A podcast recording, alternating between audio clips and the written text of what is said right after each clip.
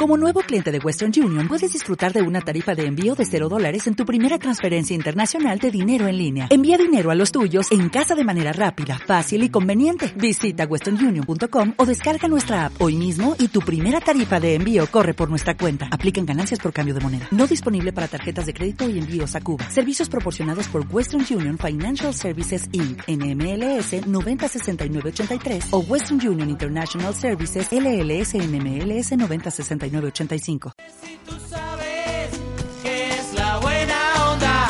Vamos a iniciar nuestro recorrido en esta primera hora de radio, como cada lunes, a través de Nutrialia. Para ello contamos con Susana Foix. Susana, buenos días. Muy buenos días. Ahora vienen los días en el que la gente se sube a un peso, eh, dice, Dios mío, qué cantidad de, de, grasa he acumulado, he cogido más peso y ahora vienen los propósitos de perder ese peso. Y, y curiosamente, este fin de semana he hablado con gente que, bueno, tienen un poquito, decimos coloquialmente, de tripa y que me dicen, Marcos, sabiendo que yo, bueno, pues practico un poquito eh, la gimnasia, eh, a ver si me pones una tabla que quiero sacar eh, abdominales, por ejemplo, sí. y yo siempre tengo que recurrir al discurso de que esto no es así, no porque hagamos abdominales nos salen estos músculos y perdemos la grasa. Le digo, lo primero que tenéis que hacer es un plan de rebajar el consumo de calorías. Exacto. Porque cuando nosotros hacemos ejercicio, lo que hacemos sobre todo es trabajar a nivel de musculación. Y si queremos que esa barrita de chocolate, la tableta de chocolate nos salga marcada, lo que hay que hacer primero es quitar la grasa que tenemos en exceso. Y eso se consigue sobre todo eh, llevando un buen plan de alimentación. Con esto quiero decir, Susana, que hay una idea muy errónea, totalmente errónea, uh -huh. que hay personas que cuando tienen un poquito de tripita, Sí. un poquito de sobrepeso abdominal, se piensa que haciendo ejercicios de abdominales esto va a desaparecer. Yo, no es que uno esté Mm. licenciado en, en, en, los ejercicios, no es nada de eso, pero claro, los años de haber practicado la gimnasia pues te da un poquito de conocimiento Claro. y insisto, no por hacer abdominales vamos a perder eso que nos sobra en la tripita, ni mucho menos. Ahí es más efectivo, como estamos indicando, y tú como nutricionista, Susana, lo que quieras añadir, pero yo, eh, desde la experiencia que tengo en la práctica en un gimnasio, insisto, lo importante es cambiar los hábitos. Cambiar los hábitos y sí que es verdad que a lo mejor el ejercicio que mejor nos puede ir para movilizar esa grasa localizada en la zona del abdomen son ejercicios más de tipo aeróbico, en los que intervengan, cuantos más músculos intervengan en todo el cuerpo, mejor.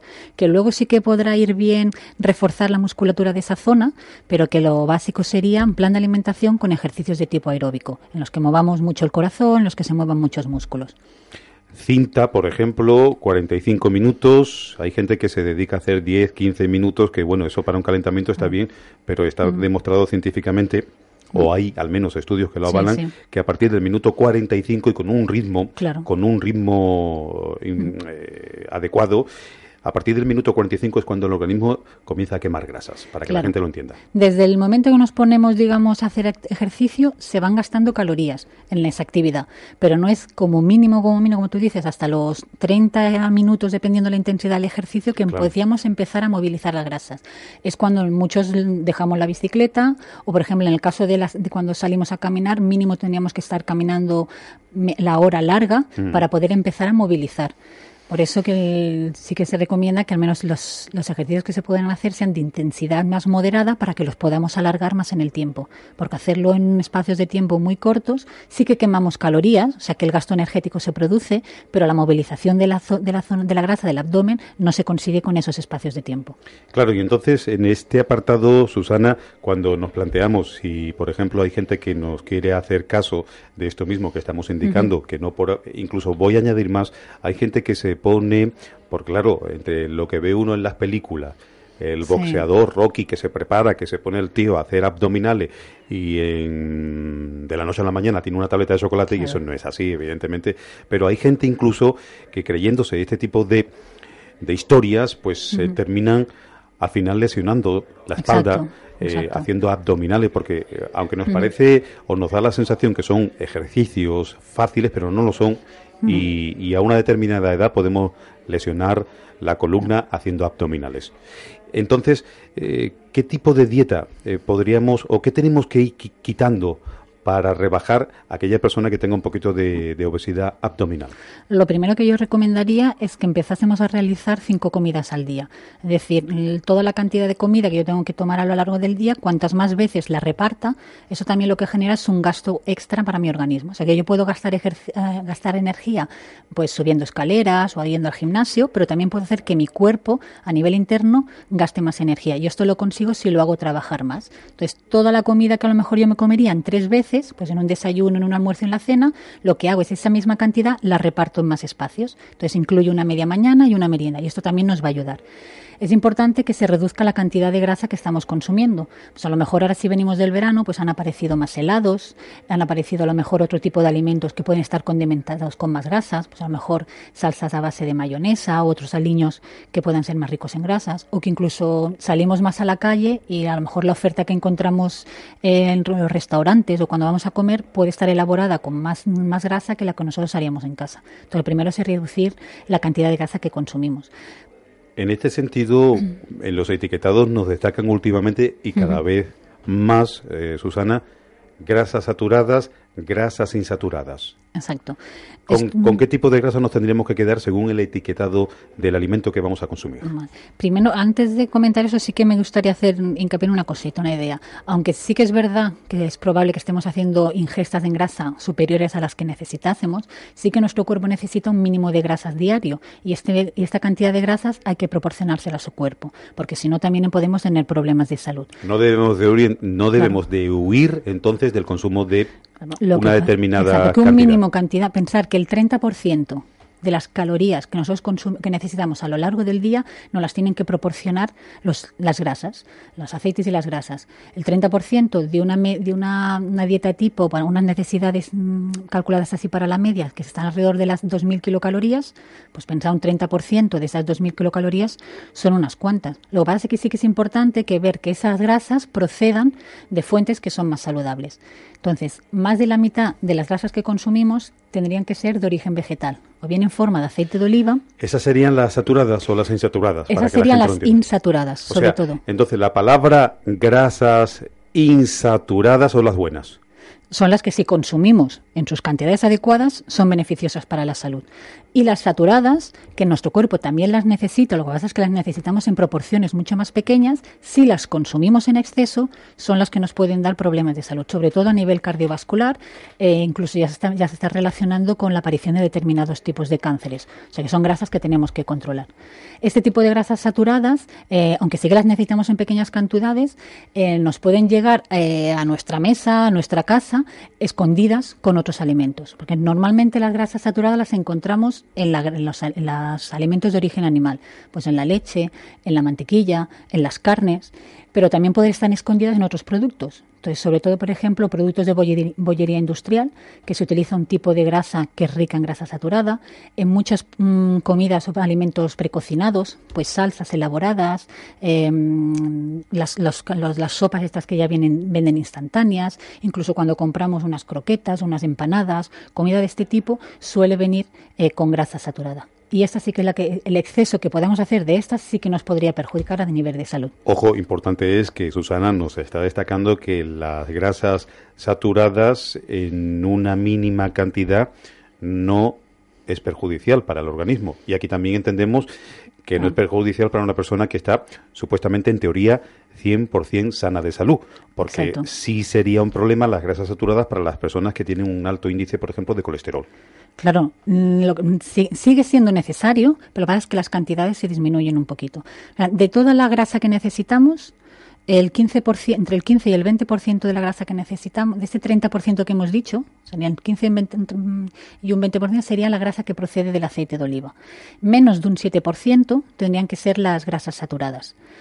Y si hubiese algún problema de salud en lo que estuviera indicada todavía más la restricción de grasas, como puede ser pues, a personas que le hayan dado un infarto, personas con hipertensión, personas con el colesterol elevado, se tendría que reducir ese 7% a un 5%, pero aún así siguen siendo necesarias. Lo que pasa es que si nosotros consumiésemos la carne en las cantidades adecuadas, si controlásemos pues, los lácteos desnatados, y controlásemos toda esa serie de productos que la traen enmascarada, no tendríamos el problema. Lo que pasa es que hoy en día incluso solemos utilizar eh, productos bajos en grasa, pero luego no nos damos cuenta que en unas simples galletas María contienen una fuente importante de grasa. Es más, eh, se ha hecho un estudio en el que nos dice que las galletas Marías son la tercera fuente de grasa saturada en la dieta de los niños españoles. Entonces, no le damos importancia a lo mejor a ese tipo de productos, y estamos muy pendientes de la grasa de la carne o de la grasa de la leche, pero nos puede venir camuflada en otros sitios que no lo valoramos como tal. Por eso siempre decimos y de alguna forma intentamos desde Nutrialia, con Susana, con Consuelo, dar un poquito de, información cómo debemos de interpretar el etiquetado de los alimentos. Y entonces esto lo vamos a repetir infinidad de veces, tantas veces como tengamos aquí a Susana o a Consuelo de Nutrialia el descubrir aquellas grasas que en exceso nos puede perjudicar y que está muy presente, como tú decías, Susana, en la bollería industrial. Y yo siempre hago referencia de un aceite que bueno, hay quien lo, lo, ha demonizado bastante para el consumo mm. humano, como es la, el, aceite de grasa de palma. Exacto. Mira, en las etiquetas de un producto, para que podamos identificar el tipo de grasa, tenemos que irnos a mirar el listado de ingredientes. Entonces, en el listado de ingredientes tiene que aparecer cualquier ingrediente que se haya utilizado para elaborar ese producto. Y además tiene que venir indicado de mayor a menor cantidad lo primero que aparezca será el ingrediente que se ha utilizado en mayor cantidad, en cantidad y el último va a ser el que se encuentra en menores cantidades. ¿Cómo identifico el tipo de grasa? Bien, yo puedo mm, pueden ponerla por escrito aceite vegetal. Entonces, si es un aceite vegetal, la idea es que seguramente es un aceite más rico en grasas insaturadas, ¿vale? Mm, si no especifican el tipo de aceite, probablemente no va a ser ni aceite de oliva ni aceite de girasol, porque si se hubiesen gastado dinero en este tipo de productos. Cuando no lo especifican, eh, estamos entendiendo, o se entiende, Susana, una de, la, de la de la teoría que tiene y yo la hago muy válida. Es decir, una empresa de la alimentación, cuando quiere destacar que su producto está realizado con aceite de girasol o aceite de oliva, el extra o el virgen, te lo destacan y bien grande. Bien grande con dibujitos seguramente. Cuando no lo destacan y te ponen aceite de grasa vegetal, y punto. si nos ponen aceite vegetal, probablemente no es ni oliva ni girasol. Puede ser a lo mejor aceite de, eh, de, maíz o aceite de otro tipo de semillas. Normalmente el aceite de palma, mm. perdona Susana, está muy presente en la bollería que yo he, ido viendo. Por ejemplo, yo consumo, ayer consumí unas palomitas que mm, digo, bueno, voy a mirar mm, lo, que tiene. lo que tiene, aparte de tener una cantidad tremenda de sal, pero bueno, pero una vez, digo yo, una vez cada X tiempo, evidentemente no, hace daño. No tiene por qué hacer daño. El problema es que cuando la gente se hace adicta, por ejemplo, a las palomitas, y concretamente yo, esta, eh, están con aceite de palma. ¿Te lo especificaba aceite de palma? Aceite ah, de palma. Puede poner el aceite de palma y el aceite de coco son dos aceites que, aun siendo de origen vegetal, eh, predomina la grasa saturada. O sea que su consumo... Deberíamos reducirlo. Su consumo hay que, tener mucho cuidado con... Lo podemos encontrar como, si pone el nombre en concreto, aceite vegetal, ay, perdón, aceite de palma, aceite de coco o aceite de palmiste, que también es otro, o lo podemos encontrar como grasa vegetal. El concepto de grasa implica que ese tipo de aceite es sólido, y es la característica del aceite de palma, del aceite de coco, el aceite de palmiste. Entonces, cuando yo veo grasa vegetal, lo más probable es que sean esos, esos tres tipos de aceites o alguno, o alguno de ellos. Entonces, ese es el ver en una etiqueta que pone grasa vegetal es sospechoso de que pueda estar detrás un aceite de palma, un aceite de coco o un aceite de palmiste. Insisto, damos pauta para que tomen nota y ahora el que la quiera seguir, pues estupendo. Eso es lo que se va a llevar la salud de cada uno. No pretendemos marear a nadie, porque claro, aquí también podemos entrar, Susana, en que la gente, si le ponemos a decir lo que en teoría tiene mm. que consumir más y consumir menos, la gente mm, va a decir, bueno, es que no se va a poder comer nada, pero sí se puede, se lo puede que tenemos que hacer, es... una alimentación muy sana, pero aparte de lo que nos diga eh, Susana, yo pienso que cuanto más información tengamos mm. como consumidores, mejor no, y es más, se puede comer de todo. Es que nuestra, nuestra alimentación para que fuese saludable debería ser así, comer de todo. Eso es lo que denominamos equilibrada. Claro, pero en pequeñas cantidades. Y determinados alimentos, lo que no podemos hacer es que aparezcan todos los días. no es que estén prohibidos comer ni la galleta, ni la bollería, ni lo que has comentado de, un, de una bolsa de palomitas. Eso no está prohibido. Lo que no puede ser que todos esos tipos de alimentos aparezcan a diario en mi alimentación, sino que los debo dejar para algún, de manera esporádica, ocasional. Entonces, incluso disfrutarlos. Y no, a lo mejor no me voy a ir a fijar tanto el día que me apetezca comerme unas palmeritas de chocolate, pues no me voy a mirar ni la etiqueta. Me como las palmeritas y las disfruto. Imagínate, ¿Mm? por ejemplo, yo eh, en una semana me como tres eh, o consumo tres bolsas de palomitas de estas palomitas que por cierto, que casi todas están hechas con aceite de palma. No es ya, esta marca que yo digo es marca Hacendado de Mercadona, pero es que si cogemos la marca Día igualmente y la marca Carrefour igualmente, la mayoría están eh, elaboradas con aceite de palma. Pero imagínense, en la semana, dos, tres veces las palomitas con aceite de palma. Luego, mm, desayunando unas galletas con aceite de palma. El, resulta que cogemos un, una especie de ketchup eh, de tomate y que lleva también... una salsa que la han elaborado con algo lleva aceite de palma. Esto multiplicado durante muchos días y durante algunos meses, pues al final uno se lleva la sorpresa de que puede tener cualquier tipo de, de, no, sé, es que tengo el colesterol alto. Alto, efectivamente. Tiene usted y, tú, y uno dice, pero bueno, pues si no tomo colesterol. Si yo, ¿cómo voy a, si no tomo eh, grasas saturadas? Claro.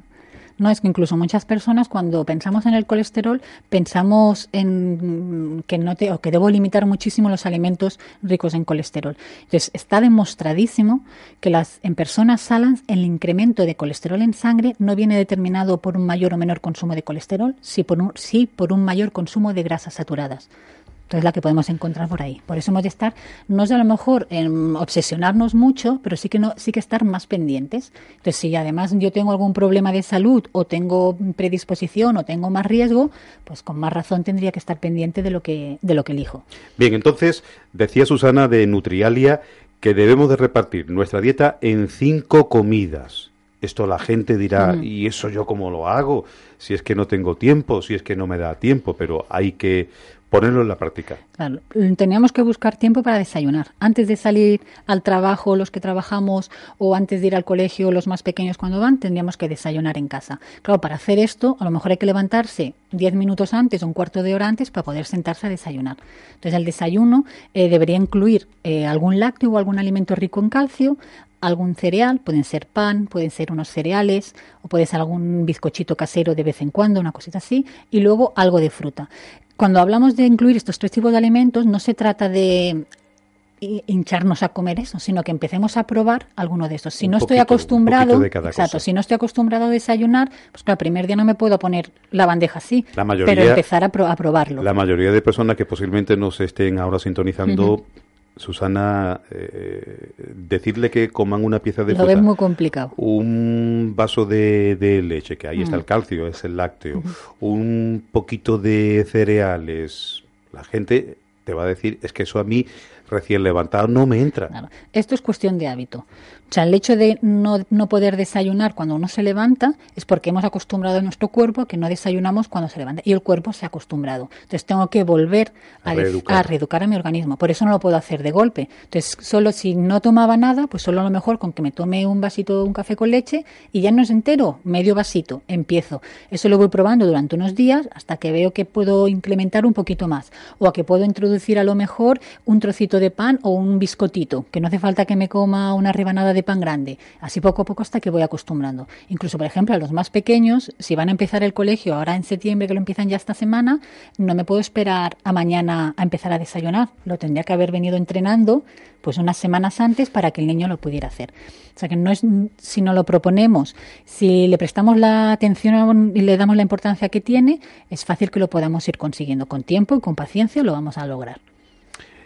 Esto en cuanto al desayuno, comida de almuerzo. en el almuerzo debería estar representado, sobre todo tendría que haber, tendría que estar un platito de verdura. Normalmente por la, al mediodía se suele dar preferencia a la verdura cruda, pues a lo mejor una ensalada, o ahora que todavía quedan tomatitos, el gazpachito, el salmorejo, un Aquí volvemos a otro capítulo que la gente no está acostumbrada, muchas personas no tienen acostumbrado a su organismo al consumo de lo que tú acabas de decir, una verdurita cruda.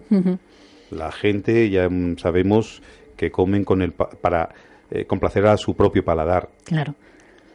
Y claro, cuando uno se mete, no sé, zanahoria cruda y tiene que masticarla y a lo mejor no está tan alineada con las otras verduras que acompañan a la zanahoria, la gente tiene la sensación que está comiendo como, no sé, como un caballo, como una cabra. Pues podemos hacer aliños que no que potencien el sabor de esa ensalada. A lo mejor cuando pensamos en una ensalada lo que se nos eh, planta en la cabeza es el aliño típico de la sal, el aceite y el vinagre. Y es una, yo voy a decir una cosa, lo digo por mi propio riesgo, es una barbaridad cuando yo veo a la gente aliñando. La cantidad de aceite que le ponemos, ¿no?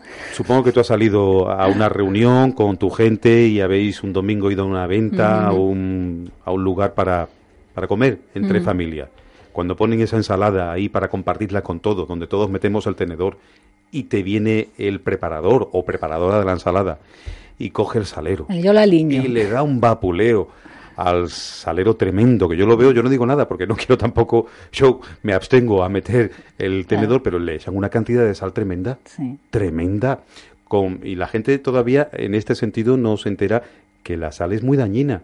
Claro, el exceso de sal es otro, de los, es otro de, de los problemas que tenemos en la sociedad actual, en nuestra manera de comer. Entonces, ya es por la sal de adición que utilizamos y volvemos a lo mismo porque la que nos viene también escondida en muchos productos. Entonces, a lo largo del día, si hacemos la suma de la cantidad de sal que consumimos, estamos consumiendo muchísima más de la que en realidad necesitamos. Y esto a la larga nos puede también traer algunos problemas de salud. Entonces, por ejemplo, lo de la sal en las ensaladas se podría reducir muchísimo utilizando hierbas aromáticas. Entonces, en ese hacer una vinagreta con su aceite, su vinagre, y en vez de ponerle sal, pues a lo mejor ponerle unas almendritas picadas, se le puede poner cebollino, se le puede poner una serie de hierbitas que modifican el sabor de ese, de ese aliño y nos lo hacen mucho, mucho más agradable. O incluso a esa vinagreta añadirle un poquito de mostaza o un poquito de miel, y de la forma de alinear, incluso utilizar el yogur, un yogur desnatado que tendríamos muy poquitas grasas, condimentarlo a lo mejor con unos pepin, con un pepín, con trocitos de pepino, eh, ponerle unas hierbitas, un cebollino, triturarlo todo y eso nos puede servir de un aliño que incluso sería más bajo en grasa que si consumiera a lo mejor el, típico aceite. ¿Qué tipo de efectos negativos tiene el, exceso de sal para el organismo? Esto hecho durante prácticamente toda una vida. Sabemos, por ejemplo, que cuando uno tiene la tensión arterial elevada, lo primero que le recomiendan es que se haga una dieta. Si puede anular la sal, mejor. Y si no, pues una dieta baja en consumo. Pero ¿qué tipo de daños puede ocasionar el, exceso de sal en el organismo? Mm, hay que pensar que el en nuestro cuerpo ninguna sustancia que anda por ahí suelta puede estar por encima de unos valores de normalidad que se hablan. Entonces, en el caso del exceso de sal, quien tiene que trabajar muchísimo para eliminar ese exceso son los riñones. Entonces, los riñones son uno de los órganos que se pueden ver afectados por el uso abusivo de la sal en las comidas, porque los hacemos trabajar muchísimo más para que vayan eliminando ese exceso de, sal. Se ven, se ven también afectadas nuestras arterias, pues el consumo excesivo de sal lo que provoca también es que en la sangre se tenga que poner más agua para que lo entendamos, para que se diluya ese contenido acuoso y eso aumenta el volumen sanguíneo y esto presiona muchísimo más las paredes de nuestras arterias, lo que las va debilitando. Por eso nos puede ir apareciendo luego a la larga problemas de hipertensión. Esto conlleva luego a su vez que el corazón ya tiene que hacer más esfuerzo para poder mm, empujar toda la sangre, por lo tanto nos puede dar problemas a nivel de corazón. O sea que el consumo, el exceso de sal durante el tiempo prolongado, a la larga siempre nos va a dar algún, alguno de estos problemas. Claro, porque a lo mejor entiendo yo que es este tipo de mineral es, es, necesario, pero claro, hay que decir que ya lo llevan otros, bueno, la inmensa mayoría de productos, incluso la propia fruta ya eh, lleva su propia sal. En todos los alimentos encontramos, en lo que nosotros buscamos en la sal es el sodio, que es uno de los componentes. La sal está formada por cloro y por sodio. Entonces, lo que nosotros buscaríamos a lo mejor en esa sal, aparte del, cloro, del cloro, es el sodio. Y ese sodio, esa sal, la encontramos prácticamente en todos los alimentos, incluso en el agua de bebida. En el agua que solemos beber contiene también fuentes de sodio. Entonces, mm, ya que encontramos alimentos que son ricos en sodio, si yo además utilizo mucho más la sal de adición, pues sí que podremos tener alguna complicación. Y hay una cosa que sí también, porque lo decía Susana, es importante destacar. El cuerpo al final es a lo que uno lo quiere acostumbrar. Claro. Podemos dominar el cuerpo como la gente no se puede imaginar en este terreno y en otro, pero estamos hablando de la alimentación. Digo esto porque hay gente, Susana, que eh, creen, piensan que es imposible ir rebajando el consumo de sal, el, mm. las distintas comidas que, que suele hacer, desde el almuerzo a la cena, mm, incluso hay quien merienda también y, le, y, hace un tipo de merienda donde está presente la sal se puede, se puede eh, de alguna forma reeducar el organismo. Es volver a reeducar nuestro paladar incluso, que es el que detecta el sabor, el sabor salado y el que hace que sea agradable o menos agradable según nuestro punto de, sal que nos guste más. Y esto se puede conseguir en reeducarlo haciéndolo, pero de la manera inversa. Lo que no podemos hacer es de golpe y porrazo dejar de consumir sal, porque evidentemente si yo estoy acostumbrada a ponerle sal a una comida y ahora no le pongo nada, esa comida seguramente no me va a saber igual. Entonces yo lo que, sé, lo que propongo es que empiecen a reducir en pequeñas cantidades. Un ejemplo claro se ve cuando alguien toma el, voy a poner ejemplo con el azúcar, el café con leche. Si hay alguien que le pone dos cucharadas de azúcar, que pruebe a ponerle una y media o un poquito más. Cuando se acostumbre a ese sabor, que pruebe a reducir un poquito más. Y de esa manera reduces y acaba gustándote ese café con leche con menos cantidad de azúcar. Pues lo mismo podríamos hacer con la sal. Ese es otro elemento que yo también, en la medida que pueda, voy a decir que, mm, que bajéis el consumo el azúcar otro veneno para el organismo. Si se consume en exceso también nos puede dar otro veneno para el organismo. Por ejemplo, a mí mm, yo siempre pregunto a la gente que yo conozco que padecen un cáncer, que lo tiene o que lo han tenido, hay oncólogos que lo primero que le dicen eh, entre evita esto y evita lo otro el azúcar se lo quitan. El azúcar es una de las cosas que tenemos. Pensar que en nuestro, tenemos la idea de que nosotros necesitamos azúcar para proporcionarnos energía. ¿vale? Entonces, lo que nuestro cuerpo necesita es glucosa que es de donde realmente obtiene esa energía interesante para él. El combustible. El combustible. y esa glucosa no solo está en el azúcar, en el azúcar dulce. La glucosa la encontramos sobre todo en el almidón. Entonces el almidón, a través de las legumbres, del arroz, de la pasta, de los cereales, ahí encontramos el almidón que el proceso de la digestión y luego la absorción nos lo facilita en forma de glucosa. Entonces, el exceso de azúcar proveniente del azúcar, el que da el sabor dulce, sí que nos puede dar problemas. La azúcar sintetizada. El azúcar que encontramos en, química, en el, la que está hecha azucarero. De una fábrica, efectivamente. Que no es desde mi punto de vista no es la natural, pero bueno. Porque yo, eso es otra mm. cosa, la química que lleva. Si me está oyendo un azucarero, lo siento, yo digo lo, lo que uno va leyendo, que es en exceso es veneno para el organismo. Lo vamos a tener que dejar aquí. Tenía sus, eh, Susana tenía ahí un informe de las aguas minerales, pero lo dejamos ahí, lo dejamos ahí y voy a continuar el próximo lunes eh, preguntando eso para que la gente que quiera perder un poquito de tripa Venga, vamos, planteando algunas recomendaciones. De todas formas, Manu Viejo, que nos escribe por Facebook, nos dice, buenos días, ¿el pan puede ser normal o pan integral? ¿Y cuál es el mejor de los dos? Gracias. Nos dice en Facebook, Manu Viejo. nos interesa, una de las, de las dificultades que nos encontramos hoy en día también es que hacemos una ingesta baja en fibra. Entonces, un aporte extra de fibras sería el introducir cereales integrales. Una forma sencilla de hacerlo sería en forma de pan. Entonces, es interesante que se consuma el pan integral.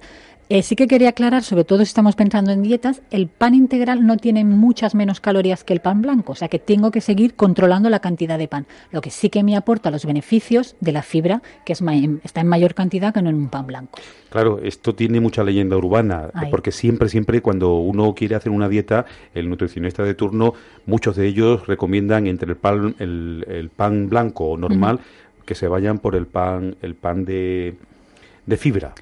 El pan, un pan más rico en fibra. Claro, y eso nos hace... Pensar que ese no engorda. Que es el que no engorda, que por eso no, no aporta calorías. Entonces hay que controlarlo igual que si fuera el blanco. Lo que pasa es que es más interesante a nivel por su, por, su valor nutricional que el blanco. No quiere decir que el blanco no sea interesante, pero que podemos, incluso podemos alternarlo. Si no nos hace mucha gracia el integral, pues irlo alternando. Dice Juan Miguel Osado Rollo, la sacarina es igual de dañino que el azúcar yo en principio, si tengo que consumir mm, algo dulce, prefiero utilizar azúcar que no, sacarina, que no sacarina o cualquier otro aditivo artificial.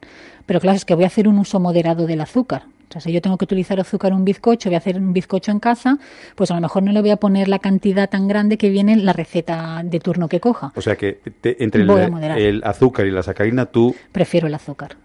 Preferiría el azúcar. Incluso, si acaso otro día hablamos de otro tipo de edulcorantes que, han que están apareciendo en el mercado, tipo stevia, que también pueden ser mucho más interesantes y no tienen los inconvenientes de estos edulcorantes artificiales. Eh, una propuesta que decía, y con esto ya terminamos, Susana, una propuesta que tú acabas de decir que yo la llevo en práctica. Yo, por ejemplo, me tomo mi cafetito por la tarde y de la bolsa que te dan, de la dosis que te dan, le echo siempre la mitad. Y te sabe dulzón. Y me estoy acostumbrando Estás acostumbrando a ello. hasta que el cuerpo se acostumbra a ese sabor. Incluso el día que le eches el, el azucarillo entero, lo vas a notar excesivamente dulce. sabe muy dulce, muy dulce. Bueno, voy a recordar el teléfono Susana Foix de Nutrialia aquí en Jerez de la Frontera. Si alguien necesita de esta, esta empresa de nutrición, 661 161 141. Repito el teléfono. 661 161 141. Susana Foix es de Nutrialia y para finalizar, ¿qué podemos encontrar nuevamente en Nutrialia? Para la audiencia que se acaba de incorporar ahora, por ejemplo. Pues somos una empresa que nos dedicamos sobre todo a la educación, con talleres, con cursos, con charlas y al asesoramiento, ya sea a nivel individual, para personas que tengan un problema de salud donde la alimentación juega un papel importante y nosotros le podemos ayudar, y a nivel de empresas, asesorando comedores colectivos, comedores escolares, todo esto.